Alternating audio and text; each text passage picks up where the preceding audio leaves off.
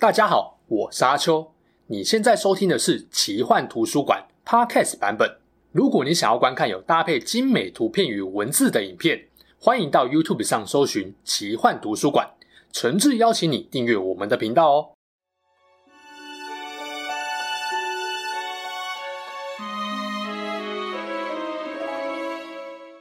Hello，大家好，我是阿秋，来聊聊神秘奇幻的主题故事《最后生还者》The Last of Us，大概是游戏界中少数一二代评价反差极大的 IP，一代被封为神作，导致二代发售前众所瞩目。售前各种评测也几乎都是满分，然而实际游玩后却让多数玩家都感到被欺骗，想当然就被负评灌爆了。顽皮狗工作室的声誉也受到了严重的打击。二零二三年初，HBO 推出了《最后生还者一》的影集，撇开许多电玩改编的真人影剧都惨不忍睹这点，如果是二代推出前播出，想必游戏的高评价带来的热度，应该有机会让这部影剧成为现象级的大作。但很明显，太多人被二代蹂躏过，反而让很多人在影集播出前都相当不看好。结果播出之后，影集不但没有让老玩家与观众失望，甚至打破了电玩改编魔咒的说法，更被一些人誉为是近二十年来最优秀的游戏改编影剧。原本第一集观看的人数是一千八百万，第二集人数直接多了二十二 percent，这也创下了 HBO 史上最高涨幅的记录，也是 HBO 十二年来收看数第二高的影集，仅次于去年下半年推出的《龙族前传》。究竟《最后生还者》在讲怎样的故事？为什么十年前游戏推出后评价会这么高？这部影集被誉为多年来最优秀的游戏改编影集，真的有道理吗？这会不会只是老玩家基于游戏情怀与对二代不满的补偿情绪，美化了影集的评价呢？最后生还者一之所以被大家认为是神作，最重要的一点就是故事剧情够好，也透过游戏这个媒介，让玩家充分带入了主角乔尔，深刻体会了乔尔跟艾丽在末日旅程中的各种互动。所以要理解游戏或影集的好，不能不提剧情，这也势必会爆雷。所以防雷提醒：如果还没有玩过游戏或看过影集，不想被我先爆雷的话，可以等知道剧情后再回来看这部影片。虽然我知道有些人懒得花好几个小时慢慢看游戏剧情或影集演出，但可以的话，真的很推荐大家自己玩游戏。再不然，也可以看 HBO 翻拍的影集，或是看某些把游戏流程剪辑成类似电影的影片。话不多说，就让我浓缩介绍一下《最后生还者一》的剧情大意吧。已经知道剧情的，可以跳到下一 part，听听我对于游戏剧情与影集的评价。最后生还者一的故事发生在二零一三年的美国，男主角乔尔居住在德州，独自抚养十二岁的女儿莎拉，父女相依为命，感情好自然是不用说的。乔尔生日当晚，莎拉特别准备好礼物给父亲，在沙发等着他回来。乔尔回家后接受了女儿的心意，将疲惫不堪的女儿抱回房间，没想到莎拉半夜被剧烈声响惊醒，才发现宁静的小镇完全变了调。人群在家门外与街道上嘶吼着、哀嚎着。一些被突变的虫草菌侵蚀身体的感染者们，变得跟会吃人的丧尸一样，见人就疯狂追逐、攻击并啃食他们。混乱中，乔尔带着女儿和弟弟汤米一起逃离小镇。然而过程中，一位接受上级指令的士兵却对无辜的乔尔父女开枪，莎拉不幸身亡。乔尔则在弟弟及时出现、射杀之兵之下逃过一劫。乔尔悲痛欲绝。一转眼，二十年过去了，人类文明已经面目全非。灾变中幸存下来的人类，大多活在政府设立的治安隔离区，过着接近军事独裁与计划经济的苦日子。曾经为了女儿和家庭努力生活的乔尔，也在无情岁月和冷漠社会的摧残下，成了自私自利、铁石心肠的生存主义者。乔尔和他的合作伙伴泰斯居住在波士顿隔离区，两人经常走私一些稀有物品。某天，为了追讨一批被无赖私自转卖的军火，他们遇到了反抗政府的地下组织“火营”的领袖马林。马林提出一个能够让乔尔夺回军火的条件。就是将一位十四岁少女艾莉平安送到议会大厦给火营的护送部队。在护送期间，艾莉向乔尔和泰斯坦诚，自己三个礼拜前刚被感染，却没有变异。火营认为他可能是疫苗研发拯救世界的关键，所以想将他送去美国中西部的实验室。然而，玩家操控的乔尔，早在二十年前最珍视的女儿死亡后，心也跟着死了。拯救世界什么的，他一点也不关心。所以一路上，乔尔很少主动说话。对于艾莉的一些问题，也很明显懒得说明。对他来说，眼前这个小女孩不过就是用来交换他们想要之物的货品。要不是因为有利用价值，他才懒得管这个女孩的生死。费了一番功夫，三人终于抵达议会大厦。然而他们却发现火营的护送部队早已全军覆没。这时候的泰斯显得惊慌失措，突然间很固执的想找寻更多线索，并和乔尔发生了激烈的争执。泰斯这才坦诚，在抵达议会大厦的途中，他不幸负伤，被真菌感染，也让他终于明白。自己在人生的尽头，终于有机会能够做一件比苟活在这个世界上更有意义的事情。他希望乔尔不要再逃避，要求乔尔无论如何都必须将艾莉送到火营的手中。当大批士兵来到议会大厦时，泰斯决定牺牲自己，拖住军队，保住乔尔和艾莉的性命。乔尔在极度不情愿与万般无奈下，决定带艾莉去美国南方找弟弟汤米。汤米曾经加入火营组织。理应会知道火营实验室的据点，然而要徒步从美国东岸走到南部，并不是很实际的做法。乔尔便想到一位名叫比尔的好友，可以帮他搞到交通工具。又费了一番功夫跟挑战，在比尔的帮助下，得到了一辆汽车。开车南下途中，两人在宾州的匹兹堡遭到了当地猎人伏击，车子毁了。受困此地的他们，必须想办法逃离这座被猎人集团控制的城市。这些猎人看起来对外来者只有满满的敌意。失去泰斯的他们，在这里只能相互依赖，面对彼此。一番交流后，乔尔也没有最开始那么冷漠了。然而，对于艾莉还是没有太多好感，只希望艾莉不要成为碍事的拖油瓶。乔尔曾经跟艾莉这样说过。你永远不会是我的女儿，而且我也从来没有把你当成是自己的女儿。显然呐，二十年前失去女儿的她已经彻底封闭了内心。他们来到一个废弃酒店，遭遇了正在和被感染的寻生者战斗的猎人。和猎人对战的过程中，乔尔被压在地上的水波中就快要窒息。幸好艾丽及时开枪击毙猎人，救了乔尔一命。不过呢，乔尔并没有感激艾丽相救，反而不高兴他没有乖乖听话躲起来。艾丽也生了闷气。表面上，乔尔对艾丽的相救不领情，实际上这是一个重要的转捩点。乔尔不再把艾丽当成任务物品或是包袱，对她的信任也更深了。而他会生气，艾莉没有听话躲起来，很明显啊，也是把艾莉的安危当成了自己的责任。于是，当后来又面临了危机，艾莉对乔尔说：“他想帮，他可以帮忙时。”乔尔终于不再是单纯要他躲起来，而是将猎枪托付给他。接着，两人遇到想要加入火营组织，现在也被猎人追击的黑人兄弟亨利与山姆。在艾莉的说服下，两组人成了暂时的伙伴，以逃离这座城市为目标。在猎人与感染者的交互倾逼下，四人生死患难。可惜好景不长。黑人弟弟山姆被感染而变异成怪物，还袭击了艾莉。亨利悲痛之下，只能对弟弟开枪。失去生存动力的他，随后也了结了自己的生命。秋冬之际，乔尔和艾莉经过漫长的跋涉，终于来到美国中西部的怀俄明州，找到了控制一座水坝的汤米。兄弟相见甚欢。汤米想把他从家乡德州冒险带走的乔尔父女合照交出去，但也许。照片又再次勾起了乔尔二十年来不停自责与遗憾的情绪。他没有选择收下照片。其实，乔尔来找汤米是希望能够由汤米接手。护送艾莉到火营的实验室，然而弟弟却拒绝了。这时候的汤米早就不是过去的热血冲动青年，现在的他有老婆家庭，对于村子也有使命感，他又何必冒着生命危险出任务呢？乔尔想将任务交棒给汤米的想法告诉艾莉后，艾莉当然非常激动，一路上的互相扶持。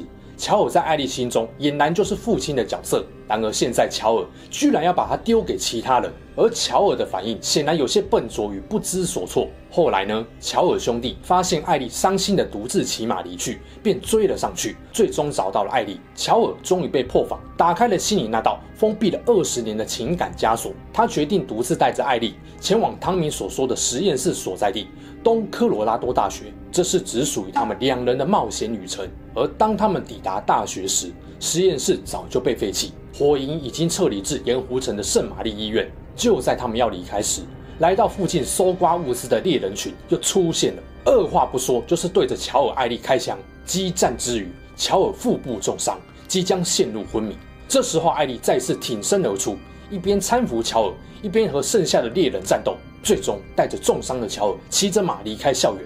凛冬来临，乔尔带在山中的废弃度假村休养，由艾莉照顾着。正当艾莉外出狩猎雄鹿时，遇见两名觅食的猎人，年纪较大、面容看起来比较友善的大卫提出能够跟艾莉交换食物，艾莉也顺利换得了药品来治疗乔尔。然而啊，艾莉遇见的和善大叔其实是猎人集团的首领，他们跟踪艾莉来到藏身处。而机警的艾丽为了不让猎人发现乔尔，起码将猎人引开。大卫蛮喜欢艾丽这个女孩，还特别嘱咐手下不准伤害艾丽。原来呀、啊，大卫是个恋童癖。经过一系列猫捉老鼠的游戏后，艾丽还是被大卫抓住了。大卫这群猎人是会无情手刃外来者，并且连人类都当成食物的群体。当大卫希望艾丽加入自己阵营时，想当然尔就被艾莉不留情面的打枪了。被激怒的大卫决定玷污并杀死艾莉，而艾莉在极度惊恐与千钧一发之际反杀了大卫。这时候，乔尔终于找到了被恐惧影响而发狂的艾莉，耐心安抚了崩溃的少女。漫天大雪下，他们一起逃离了这座可怕的村庄。隔年春天，乔尔和艾莉终于抵达盐湖城。在来到医院前，他们在楼顶上看见了美丽的长颈鹿，艾莉惊叹万分，这是他未曾见过的景象。看着艾丽的惊叹，乔尔终于说出了旅途后期不时在他脑中出现的想法。他告诉艾丽，不一定非得要去拯救人类，还有其他的选择。他们可以回到汤米那边单纯的过生活。然而，艾丽认为他们走过了这么多的风雨，付出了这么多努力和牺牲，就是为了让人类的存续有希望，不能在这边放弃。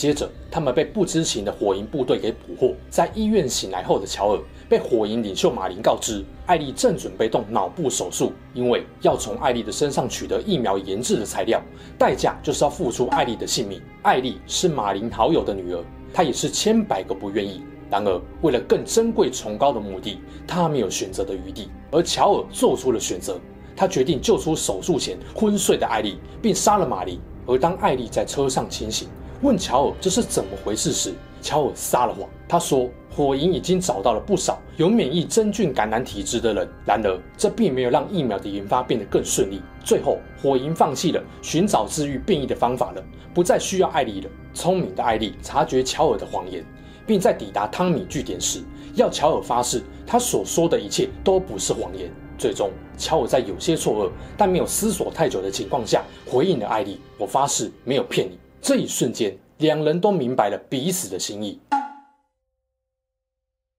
大致上了解剧情后，来聊聊为什么这款游戏的评价这么高。《最后生还者一》在二零一三年六月于 PS3 发行后，不管是在剧情、游戏性、视觉美术效果、音效、音乐和人物塑造上，普遍都获得了高度评价，不仅畅销，还赢得了数不清的游戏奖项。基本上把当时全球最有分量的年度最佳游戏大奖都拿了下来，被誉为是有史以来最伟大的电子游戏之一，完全不过分。《最后生还者一》有好剧本，但如果他一开始就以小说或影剧的方式呈现在观众面前，恐怕也不至于被封为神作。《最后生还者一》能够感动玩家，是因为开发商借由游戏这个高互动性的媒介，创造了极强的代入感。游戏中的各种动画演出、角色对话、探索物品得到的线索提示等等，都让玩家在游玩的过程中有身历其境的感受，会认同自己就是乔尔本人，深刻体会乔尔在故事中的情感与各种决定。其他游戏也不是没有做到。但都不如这款优秀。简单来说，《最后生还者一》做到了日本知名游戏制作人小岛秀夫最擅长的混合电影和电玩游戏的互动式虚拟体验。白话来讲，就是用导演电影的方式来做游戏。玩家不是旁观者，在荧幕前面看电影，因为玩家就是电影的主角。透过游玩，同时也在创造属于自己的电影故事。你会说，VR 装置才能创造出真正的沉浸式体验，对吧？这么说也没错。但这款游戏诞生于 VR 渐渐普及的十年前，不用 VR 就让玩家有类似 VR 的体验，这就是它的厉害之处。那要怎么办到这点呢？就是让游戏的演出与互动类似观众在看电影那般，另外还要搭配优质剧本与好的叙事方式，引导玩家一步步成为男主角乔尔。干，听起来就是在讲干话，对吧？实际上，真的就是知易行难。讲一下流程，大家可能会比较清楚。一开始，顽皮狗让玩家操控乔尔的女儿莎拉，明白了莎拉是个爱爸爸、弱小需要保护的可爱女儿。然而，当你和他真正父亲一样喜欢上这个孩子时，剧情马上让莎拉死去。这时候，玩家的错愕跟悲痛感就会让你明白乔尔的感受。如果一开始就让你扮演乔尔，你不一定能够感受到莎拉有多么可爱暖心。紧接着没多久，游戏就透过广播开始交代故事背景：一个关于真菌突变如同病毒般快速感染的全世界，人类秩序濒临崩溃后，由政府独裁统治。也有火营这群人想要反抗政府的统治等等，世界突如其来的改变，玩家难以接受。一如二十年过去了，依旧无法释怀丧女之痛的乔尔。于是呢，我们在心态上就渐渐变得跟乔尔一样。接着就是以乔尔的身份去面对如同女儿丧命前年纪的艾莉。最后生还者一的故事，实际上就是乔尔和艾莉彼此在情感上从陌生抗拒到相互扶持依赖，最后把对方视为这个世界上最重要亲人的旅途。这过程需要乔尔慢慢认知到，艾莉不是害他失去伙伴与合法身份的拖油瓶，而是可以帮上忙，甚至在关键时刻拯救自己。做出意料之外抉择的伙伴，以往的游戏可能会用一段文字对话或过场动画的演绎，让你了解另一个角色的成长与变化。可你终究是在看故事，和角色就是有一道看不见但深刻的隔阂。举个例，你在玩《萨尔达传说》时扮演林克，你知道你在演林克，你就是林克，但也清楚自己跟林克不一样。但是最后生还者一不同。游戏让你在乔尔开始信任艾莉的两个转捩点上，真实体会到没有艾莉，你早就死了。首先是在匹兹堡，当你被猎人掐在水面下数秒钟，怎么按手把上的按钮都使不上力，原本应该躲起来的艾莉却突然出现，射杀了猎人，一个该被你保护、连枪都不太会用的十四岁少女，为了让你脱险，甘冒性命安全开枪。OK。这时候你可能还会想，也许再多挣扎一会儿就能够反杀猎人，根本用不着小女孩脏了自己的手。游戏中的乔尔反应也确实差不多是这样，但后面这个桥段就绝了。校园激战中，你的腹部被大块利器刺穿，严重失血，痛到几乎快昏厥。这时候操控乔尔的你只能进行缓慢的移动，动作稍微大一点，手把就会出现强烈的震动，来回馈乔尔剧烈疼痛的感觉。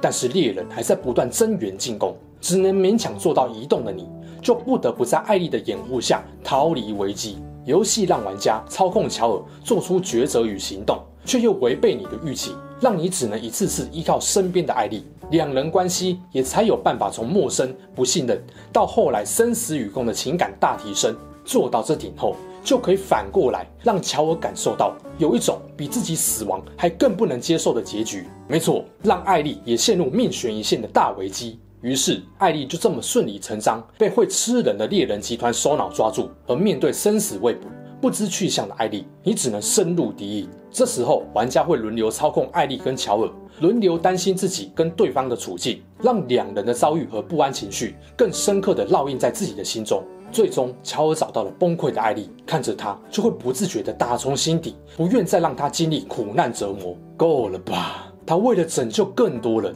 命都差点赔在恶魔手上了。这么做真的值得吗？这无可救药的世界都维持了二十年，就算研发出疫苗，又要花多久的时间才能恢复到先前的文明与秩序状态呢？这就是很多人玩到这里会有的感慨。去你的！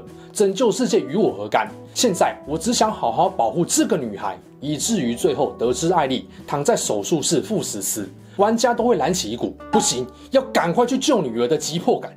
于是我们都能够笑着哭，接受乔尔最后的自私决定，让疫苗的问世成为绝响，只愿与艾丽好好生活，完成二十年前没有机会和亲女儿实现的梦。每一个玩家都透过自己的手，在难以信任彼此的末世中，建立了超越血缘关系的珍贵羁绊。这种感动是小说和影剧都没有办法办到的。最后，《生还者一》的影集又为什么会成功呢？简单来说，就是其他改编影剧常犯的错，他们很少犯。最关键的一点是忠于游戏剧情，逻辑上这应该不是很难的事，但许多编剧偏偏喜欢东改西改。好像照搬原著会被认为偷懒，又或者是不满原剧情的某些桥段，硬要改成自己喜欢的版本。过程中，为了避免做出大修原剧本这种失败度极高的事情，不少编导会选择创造新的人物，让原先的剧情产生新的变数跟火花。结果通常就是让故事出现许多莫名其妙或难以妥善收尾的 bug。而最后生还者一影集没有乱加一些有的没的要素，演员也完美诠释了游戏中乔尔和艾莉的言行跟性格，美术特效尽力还原，让观众感受到末世的荒凉残酷，还把原本说服力比较不足的地方给调整得更好，例如泰斯跟乔尔愿意护送艾莉到议会大厦的原因。另外啊。影集也补充了游戏没有详细提及的设定，像是虫草菌的感染是如何开始的，怎么传染的，让观众更理解剧中人物的处境。我认为编剧导演的想法就是，虽然改编成影集，没办法让你们观众真的扮演乔尔，但借由把故事细节设定得更详尽，更贴近真实人生，让大家能够很快就熟悉这个世界观，并对于故事的走向跟人物关系发展感到更好奇、更有兴趣。不得不说，开创影集的克雷格·麦辛和尼尔·德鲁克曼真的下了不少功夫。麦辛是二零一九年改编车诺比核灾的影剧《核爆家园》的开创跟编剧，这部剧贴切呈现了灾难如何影响人类文明的变化，广受好评，也把这个成功经验带到了《最后生还者一》的影集中。而德鲁克曼就是原本游戏的编剧跟创意总监，虽然因为二部曲风波，让他也被很多人骂到臭头，可显然他坚持了一代剧情的高水准，大家也算是松了一口气。当然，影集免不了有不同于游戏剧情的原创改编，这部分只要不拖累主要剧情的节奏，有个六七十分就算成功了。然而，影集前五集几乎没有乱改的地方，不止改得合理。还把某些游戏玩家可能没注意到的细节或暗示特别演出来，再加上一些彩蛋。举例来说啊，影集用了一整集讲述游戏中只是隐晦暗示两人是同性恋人的比尔跟法兰克的故事，并用他们的爱情彰显了末世的另外一种生活与绝望中难能可贵的感情发展。当然，不到最后一集很难知道这些改编跟部分情节的省略对于影集后来的故事走向影响大不大。毕竟也是有些剧成功了八集，毁在最后一两集，或是成功了前几季却被最后两季败光光。哼。这也是 HBO 的杰作啊！而游戏中为了增加操控角色的代入感，并延长游玩时数，很多时候都在战斗。影集呢，显然不能照搬，会不会过度省略而影响后来的发展，也是值得注意的部分。总之，影集目前看完五集，我的感想是要比代入感，绝对比不上游戏。这不是导演或编剧的问题，是影剧这个故事载体先天的限制。但是影集绝对没有浪费《最后生还者一》本身的好故事、人物关系、性格与重要对话、末日世界观的营造。加深情绪渲染与代入感的音乐，该忠实呈现的细节一个都没有少，老玩家肯定会满意。没有看过或玩过游戏剧情的观众，我认为也绝对会喜欢的。